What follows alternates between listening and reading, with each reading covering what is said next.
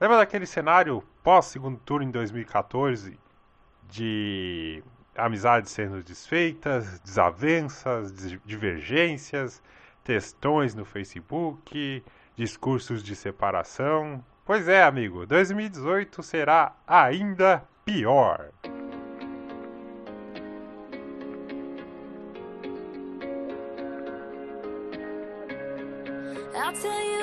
Fala galera do Papo de Calçada, eu sou o Maico Oliveira, está começando mais um remix. Depois de uma semana de descanso, o remix também é trabalhador, merece uma folguinha, estamos de volta. Hoje nós vamos falar sobre política, sobre as eleições, mais uma vez, de novo, outra vez, novamente. É um momento importante para o país. Nós temos esse.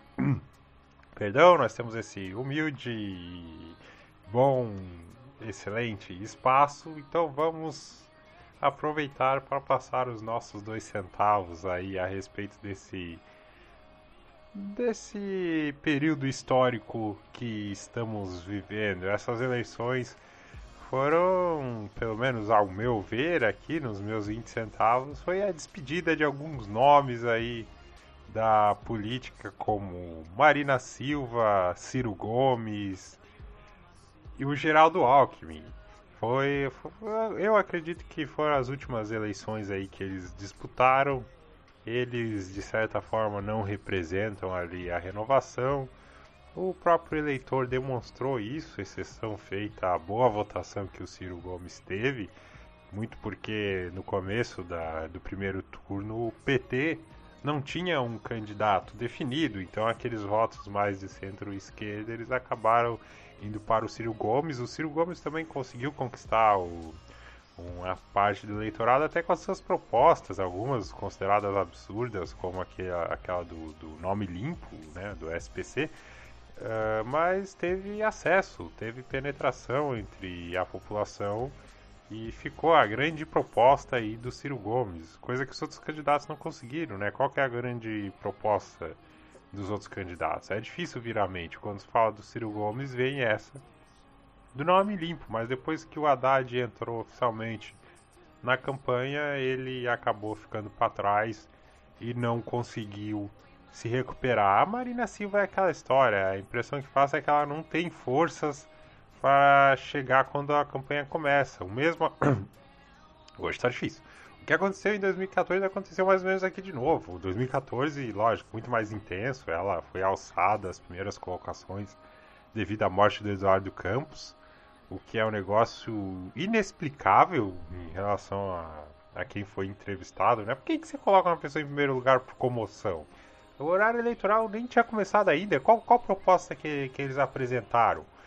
Que tipo de mudança eles iam fazer? Por que, que eles eram a melhor opção? Não tinha, era puramente por comoção, algo inexplicável. Enfim, ela foi é, destruída pela Dilma e pelo Aécio, não conseguiu se recuperar. Esse ano, de novo, começou bem, começou com destaque, etc. Mas quando começa a campanha, quando começam os debates, ela não consegue se posicionar como uma alternativa, ela acaba ficando para trás em relação a outros candidatos. E o Geraldo Alckmin, esse merece um prêmio. Esse merece um prêmio. Eu gostaria de pegar um, um, um caderno, uma agenda ali, qualquer coisa, chamar o Geraldo Alckmin. Oh, oh, mano, mano, vem aqui, vem aqui, senta aqui nessa cadeira. Deixa eu pegar aqui o meu caderno, pegar aqui a minha caneta. Porque eu, eu preciso saber como como que você conseguiu não decolar? Me explique, explica a mim que eu quero anotar aqui. Você é o cara que tinha o dinheiro, você é o cara que tinha o tempo de TV, você era o cara que tinha os acessos, os apoios. Como é que você conseguiu não decolar? Explica para mim. Não, a gente sabe, lógico, brincadeiras à parte, que muito da resposta vai do próprio perfil do Geraldo Alckmin. O PSDB precisava urgentemente ser uma opção aí para quem rejeita o Bolsonaro e para quem rejeita o PT. Só que o perfil do Geraldo Alckmin não é para esse tipo de candidato de ser oposição a alguma coisa, de ser firme. Isso aqui comigo não é PT, aqui comigo não é Bolsonaro. Ele não consegue ter essa firmeza. Aliás, o Geraldo Alckmin estava com o mesmo discurso de 2006, falando: não, depois que começar a campanha eu vou decolar e etc. Ele não levava muito a sério as pesquisas. Você pode ver a entrevista que ele deu na Jovem Pan, não levava a sério as pesquisas. Parecia completamente desconectado completamente desconectado de rede social, de tudo. Geraldo Alckmin é, até como disse o, o, Guilherme, o host do Papo de Calçado, se você ver a campanha de Geraldo Alckmin, não existe nada mais representativo da velha política do que ele. Ele dançando forrozinho lá no palco, comendo pastel. A, a, cara, isso é muito velha política, completamente desconectado do discurso do que a população quer agora. Então, foi uma vergonha, um vexame. O PSDB está moribundo, está morrendo, o que dá para chamar de renovação aí no PSDB é o João Dória, mas o próprio João Dória já não consegue mais se apresentar como renovação, por assim dizer, apesar de estar no segundo turno aí do governo de São Paulo porque ele já chegou não cumprindo uma promessa. Vou ficar aqui quatro anos e não sei o que. Ficou dois. Ah, por que, que você ficou dois? Não, o partido apresentou, não sei o que. Ah, então tá dizendo que o partido é mais importante do que a população que te elegeu. Não, não, não é bem assim. É, acabou, virou político. Virou político, se apresentou como não político, virou um político. E outra, ser político não é necessariamente ser algo ruim. A imagem do político está ruim. De qualquer forma, o cenário para o PSDB não é muito bom aí no futuro. Uh, Bolos, Guilherme Bolos e Amoedo são estratégias para o futuro. O, o, próprio Daciolo também, né? Mas o, o, principalmente o Guilherme Bolos aí surgiu como um nome forte na esquerda, já que a Manuela Dávila deu uma de João Dória também. Não, eu vou sair candidata, não sei que, não sei que, não sei que lá. Aí vem, vem o partido dela. É, sabe como é que é? Eu acho que a gente vai ficar quietinho aqui.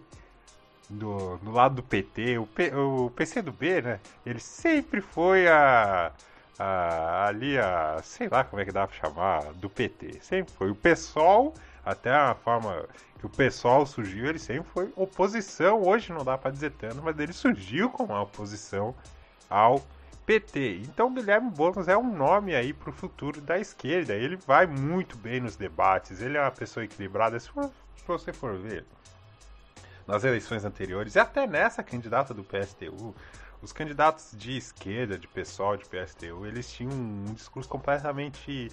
A população se assustava com esse tipo de discurso. É, são as bandeiras deles, nada contra. O que eu estou dizendo é que a forma como era falada assustava a população. É só isso. Você vê o Guilherme Boulos uma pessoa muito mais equilibrada nesse sentido. Ele consegue defender bem até os pontos mais polêmicos dele, assim, dos movimentos que ele participa, dos questionamentos que as pessoas fazem. Ele consegue se defender bem. Consegue se defender bem, consegue atacar bem, consegue ser irônico, etc e tal. Consegue ter uma boa comunicação com a população. Então, certamente é um nome aí pro futuro. O mesmo vale pro Amoedo, que conseguiu uma votação expressiva, não indo a debates, tendo um tempo ridículo na TV, conseguiu uma votação expressiva, ficando à frente da Marina Silva. Ficou à frente da Marina Silva, isso, no, na votação total. O Cabo da Ciolo é que todo aquele folclore, talvez aí, um, não sei o que ele almeja, prefeito, senador, conseguiu um destaque. Mas existe um, um quê um tanto quanto perigoso no Cabo da Ciolo, e aí entra uma opinião subjetiva, você pode ficar à vontade para discordar, que é a questão do fundamentalismo religioso. Se você não consegue enxergar, ok, amigo, ok.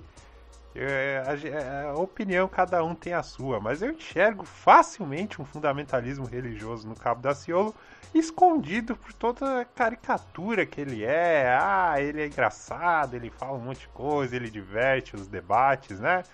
É, por enquanto, né? Mas se ele tiver um poder maior, ele vai levar a sério essas coisas que ele, tão fala, que ele tanto fala aí? Será que ele vai levar a sério? Hã? É porque Estamos em. O Brasil é um país predominantemente conservador, isso não é algo ruim, e os conservadores agora eles estão conseguindo se estabelecer melhor. É até a chance que eles têm, desde a redemocratização, de assumir a presidência.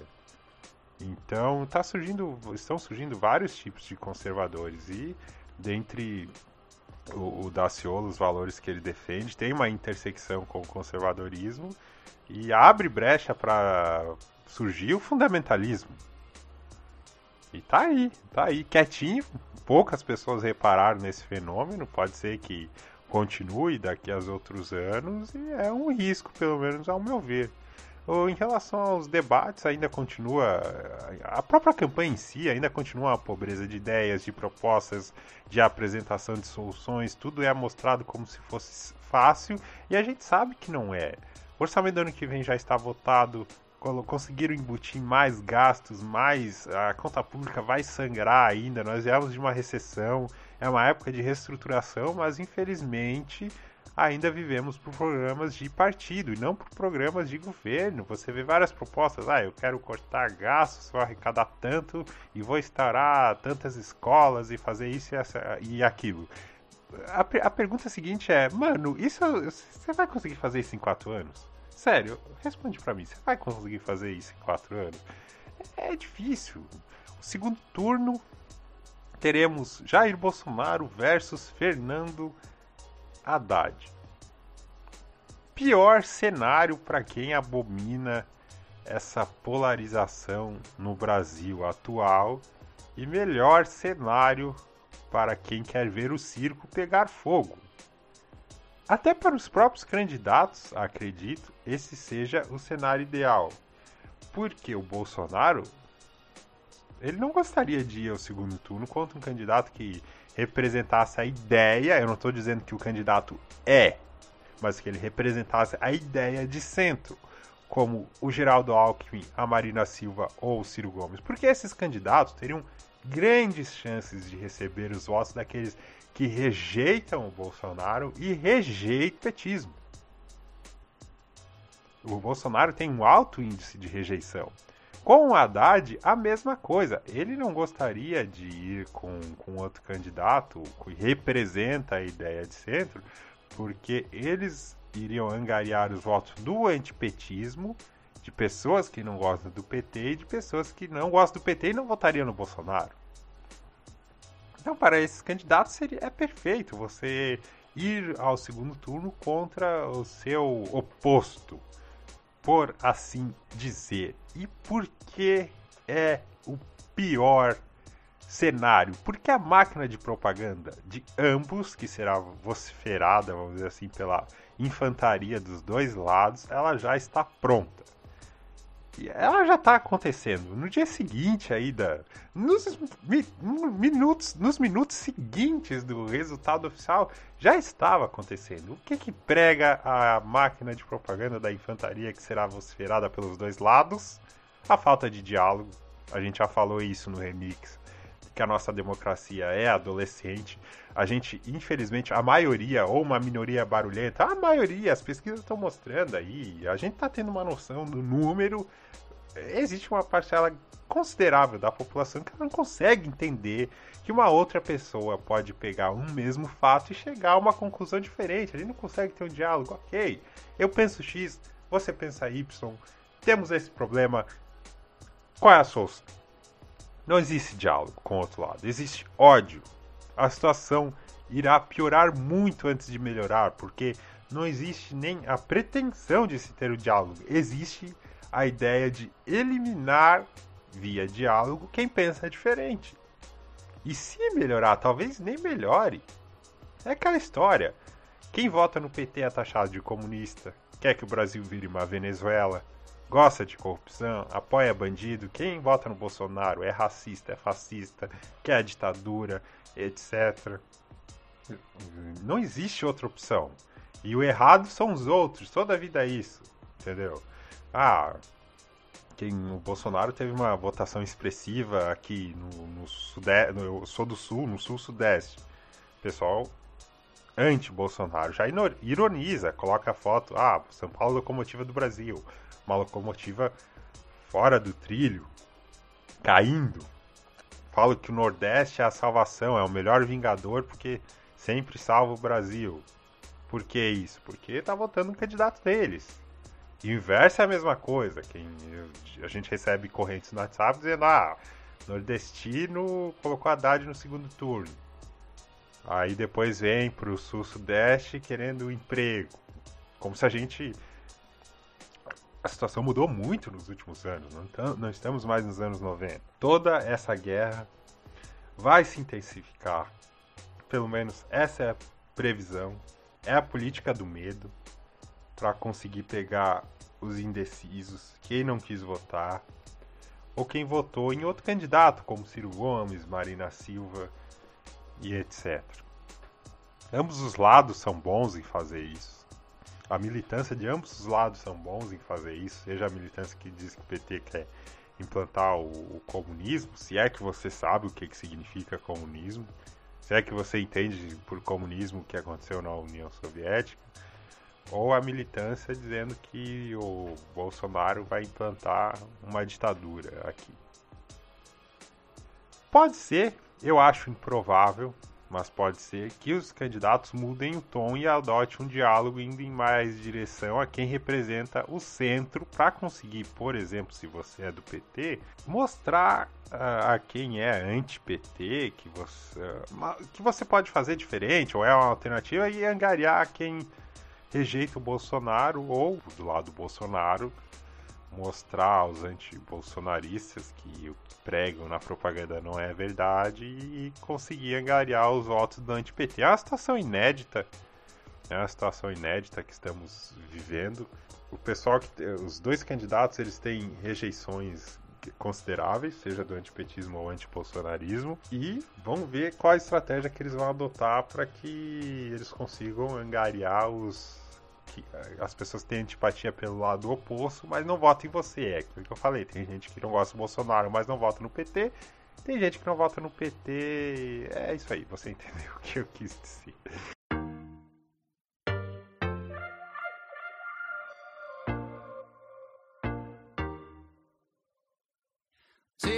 Em 2014 já foi aquela situação de amizades desfeitas, textões em redes sociais, discurso de separação. E lembre-se, era PT versus PSDB. Imagina hoje que estão postos as representações do Brasil polarizado.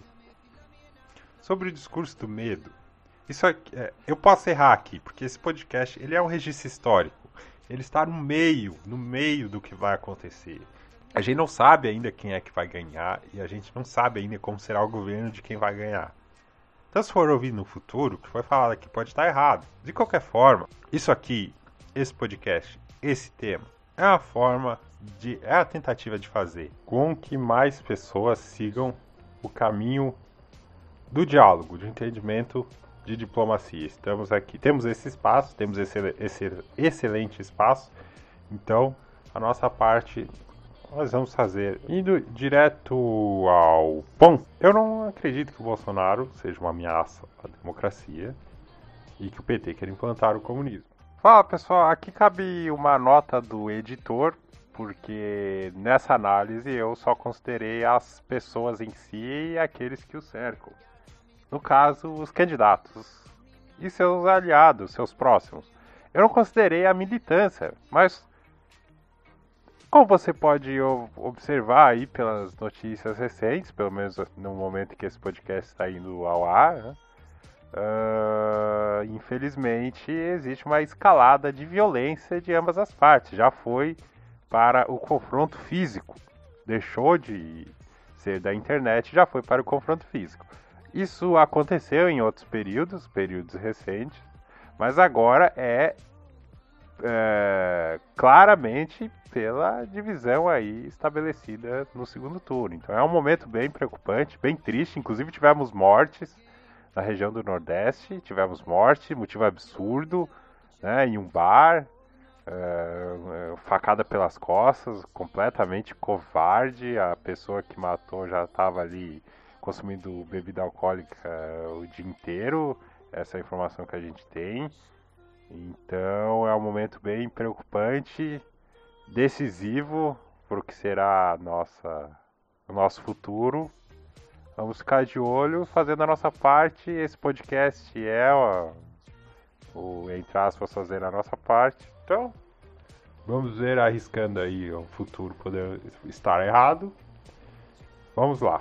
Meio para o final, dos anos 2000 foi o auge do PT, 2006, 2007 e por aí vai. Altos índices de popularidade, as crises políticas ficaram no passado, o Congresso era favorável. Abro um parênteses aqui. Hoje sabemos, através de documentos e depoimentos, que o Congresso favorável fazia parte de um esquema de corrupção, certo? Fecho o parênteses aqui. Com todos esses itens a favor, lembre-se, a população não saía às ruas, ela saiu às ruas periodicamente de 2013 para frente. Pessoal hoje que brada anti-PTs não faziam barulho na época. Onde que estava esse pessoal? Onde que estavam as vozes deles? E por que eles não bradavam? Com tudo isso, não houve tentativa de ruptura do sistema, de apropriação da propriedade privada, de controle da mídia. Lembre-se, revista Veja, semanalmente, atacava o PT, semanal e religiosamente atacava o governo Lula. Principalmente na eleição de 2006. Ela tentou eleger o Geraldo Alckmin de todas as formas possíveis. E ainda criticava o Geraldo Alckmin. Você não pode colocar essa jaqueta com 300 empresas. A privatização ela é algo bom. Olha aqui, ó, vou fazer uma reportagem semanal sobre privatização. Aí você pega hoje o Brasil, um país de dimensões continentais, com antipetismo absurdamente grande, a população saindo das ruas rotineiramente, muito contra o PT, protestando. Hoje, nesse cenário, eles vão implantar o comunismo? Os números estão aí mandando um recado. A militância existe, ela é forte. Olhando os números, eles são minoria. Esse é o cenário perfeito para implantar o comunismo? Por que, que eles não fizeram isso lá no auge deles? E eles conseguiriam fazer isso aqui sem o controle da mídia? Com a mídia existente hoje aqui, com vários escritórios ao redor do mundo? Será que isso seria possível? Então, essa política do medo é completamente questionável. Questionável. No auge do PT, o que eles fizeram de prejudicial, além de escândalos, além de aparelhamento, foi aumento dos gastos dos ministérios. Isso dá conversa. Primeiro ano do governo Lula, nem tanto. Mas do segundo para frente, aí sim. Políticas artificiais de crescimento, de aumento do valor de dinheiro, que dão resultado a curto prazo, mas que cobram seu preço no médio e longo prazo, sendo prejudiciais para empresas. E naquela história de atirar onde vê e acertar onde não vê, aumento da dívida da população, na inadimplência, difícil acesso aos recursos, o juro subiu. No longo prazo a conta chega. Existem outros campos que dão margem à discussão, como condução da cultura, acordos comerciais por ideologia, mas esse é o pacote que o eleitor comprou. Isso tem que ficar claro também. Em relação ao Bolsonaro, pode ocorrer o mesmo em termos de condição da cultura, educação e acordos comerciais. É o pacote que o eleitor comprou. Não acho uma ameaça à democracia. Eu vejo muito dessa política de medo anti-Bolsonaro com o medo do Trump. Tinha uma, uma charge do Trump como um bebê e o mundo à sua disposição. Isso em 2016, quando ele foi eleito. Hoje estamos em 2018 e lá está o Trump, lógico. A gente consegue apontar medidas aqui que foram consideradas polêmicas? Sim, mas nem de longe, nem de longe saiu da forma como muitos pregavam. Até porque nós não podemos superestimar o poder de um presidente em uma democracia como a nossa. De novo, cabe aqui uma nota do editor. É óbvio que não dá para superestimar, mas se você começa a juntar apoiadores, se você começa a juntar deputados estaduais, se você começa a juntar governadores, se você começa a juntar federais, aí a conversa já muda de tom, certo? Certo. Então, o que eu estou querendo dizer, ao menor sinal de problemas, e usando o governo Temer como exemplo, a população tem os meios para sair às ruas e protestar. E isso já aconteceu. E como a gente deixou claro aqui nesse podcast, vai ficar dividido depois da eleição. Vai ter terceiro turno, vai ter protesto. o final disso tudo vai ser uma terra arrasada. Então, lembre-se, governo Temer, reforma trabalhista, teve protesto. Reforma do ensino médio, teve ocupação, foi alterada. Teve várias reclamações no governo Temer que ele teve que recuar, ele teve que dar passos atrás. A greve dos caminhoneiros, por exemplo. Vem cá, o governo Temer, você vai querer implantar esse tipo de, de política de preço e não vai resolver os problemas de estrutura do Brasil? A gente vai se ferrar, nós vamos parar o Brasil aqui para resolver isso. E eles tiveram que se reunir, tiveram que dar um jeito, porque o país ia parar e todo mundo seria prejudicado. Ricos, pobres, classe alta, classe média, classe baixa, todo mundo seria prejudicado. Então, eles teriam que dar uma solução. Então, a partir do momento que você tem uma população que entende como funciona o sistema e que ao sinal de insatisfação ela sai às ruas, ela protesta, ela se faz ser ouvida, ela incomoda porque o protesto tem que, tem que incomodar, o governo ele não vai ter liberdade para em 2018, ah, eu vou fechar o Congresso, eu vou fechar o Judiciário, isso aqui vai ser uma ditadura, e vai ser como eu quero em um país de dimensões continentais como o Brasil, onde tem muita, muita, muita rejeição contra esse candidato chamado Jair Bolsonaro. Ele não vai conseguir. Então, é muito da política do medo e o que as pessoas têm que entender é que tem, tem gente que vota no PT não é porque gosta de, de corrupção e também tem gente que vota no Bolsonaro, não é porque é preconceituoso. Por exemplo, gente, uh, o Haddad, ele já teve a experiência como no, no, executivo, ele foi prefeito de São Paulo. Eu não moro em São Paulo. O que eu sei do trabalho do Haddad é através das informações que eu coletei. Então, querendo ou não, a gente sabe como será, será a condução da política do PT em diversas áreas, como economia, por exemplo. Eu sou a favor de uma economia mais liberal e nós não tivemos isso no Brasil. Eu também sou a favor de alternância de poder em relação a ideologias. Eu sou a favor disso, lógico, desde que tenha um projeto de país, não um projeto de partido. Por que, que seria ruim uh, um partido de centro-esquerda assumir e depois um partido de centro-direita assumir? que, que seria ruim a gente ter essas duas experiências e conforme o tempo a gente tentar achar o que é bom para o nosso país? Por que, que seria ruim? Isso, em teoria, não é ruim. O que estraga, ou que pode melhorar ou estragar, são as pessoas, os preconceitos de cada um, de cada lado, etc. É, é, nós não tivemos política liberal aqui no Brasil desde a redemocratização. O FHC era chamado de neoliberal nos anos 90, mas ele nem de longe é isso, é social-democracia, é outra coisa. Esse meu sonho, ele vai vir com a Haddad? Não vai, não vai. Ele, o programa dele é claro, ele vai retomar o que era feito antes. Ele, ele vai aumentar os gastos. Isso aí já está tá escrito lá. É a forma de, de condução que eu, que eu concordo? Não é. Essa questão do liberalismo vai vir com Jair Bolsonaro? Não sei. Não sei, o programa dele diz que vai, mas ele embarcou nessa depois. Ele, ele não é um do, dos pilares desse tipo de movimento aqui no Brasil. Ele embarcou nessa depois, bem depois.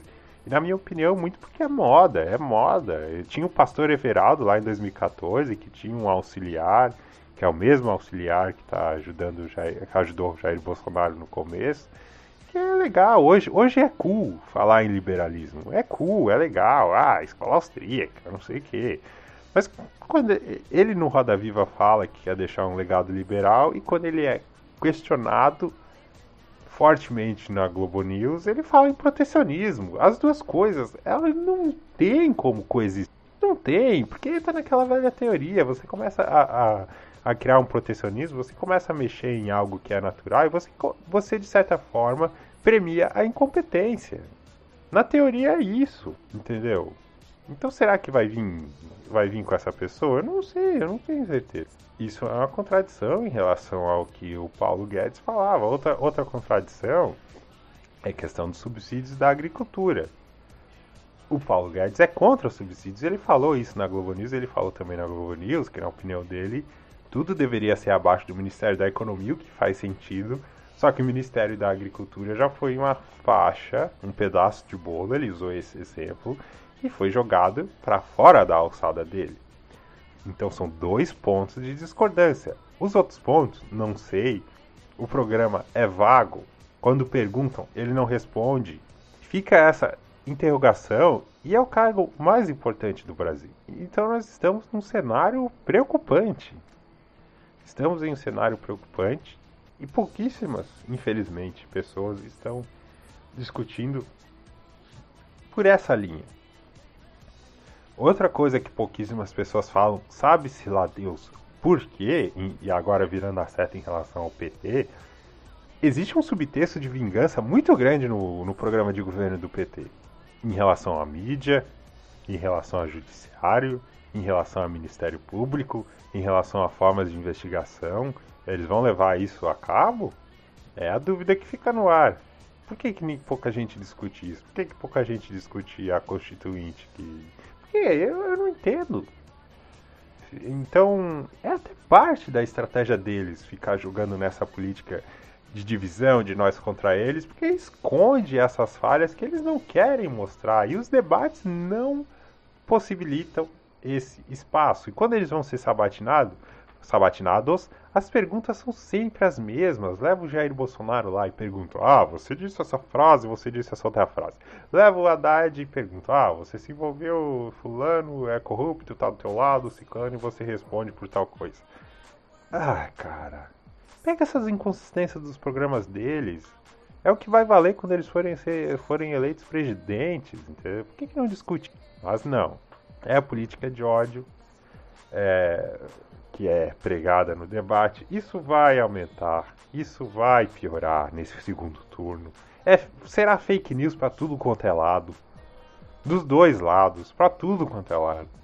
Estamos cercados, estamos em um cenário absolutamente desesperador, em que nós temos que escolher o menos pior. Quem será o menos pior? Porque Salvador não existe. Você lembra lá atrás que Lula foi colocado como salvador da pátria em 2002? E ele já estava agindo de uma maneira clara, mostrando que ele não ia fazer o que muita gente esperava que ele fizesse, muita gente da esquerda. Aquela carta à população era uma carta ao mercado. Uma das primeiras coisas que ele faz é manter o Henrique Meirelles, manter o tripé econômico. Que recado que ele está dando?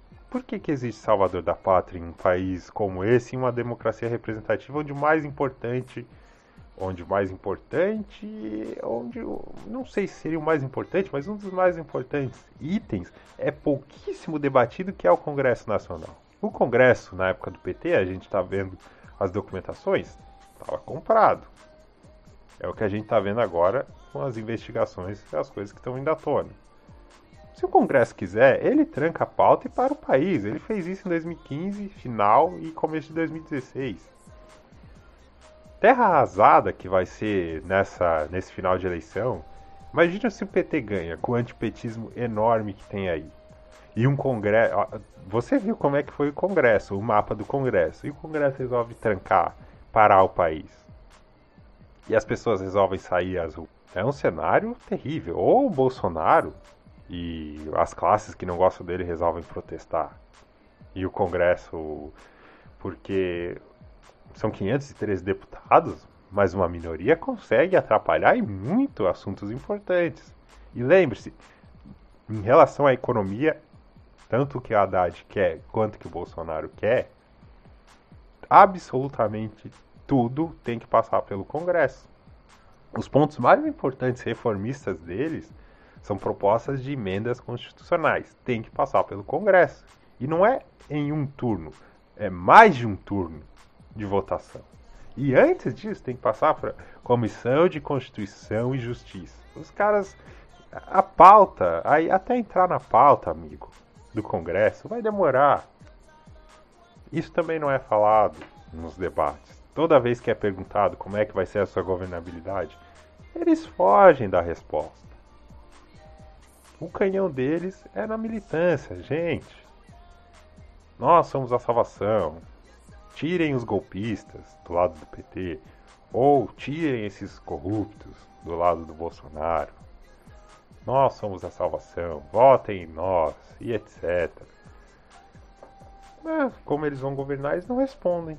Então, existe uma imensa interrogação em relação ao que vai vir pela frente, mas a nossa parte aqui seria de distribuir ideias, como nós estamos falando agora, para que não fique esse discurso de ódio, para que a gente aos poucos consiga entender como funciona a democracia e usar isso ao nosso favor para entender coisas como, por exemplo, as contas públicas. Por que, que nós temos que ser punidos com aumento de imposto, as coisas, pagar elas mais caras, sendo que o mais importante eles não mexem, que são os privilégios, que são os altos salários. E onde é que você acha que sai dinheiro para pagar tudo? Então, eu gostaria sinceramente que a gente saísse mais maduro dessa, dessa eleição, mas acho bem improvável, vai ser terra arrasada, vai ser pior do que 2014. A situação ela vai piorar muito até melhorar, vai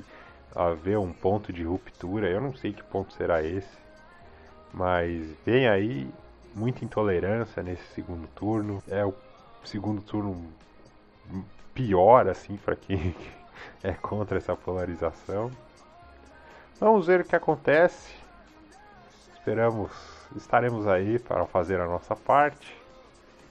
Acho que por hoje é isso. Semana que vem estaremos de volta. Espero que vocês tenham gostado. Fique aí à vontade para comentar, sugestão, crítica, etc. Curta o nosso blog, várias opções lá de conteúdo. Pessoal, é isso. Remix volta terça que vem. Um abraço. Falou, tchau.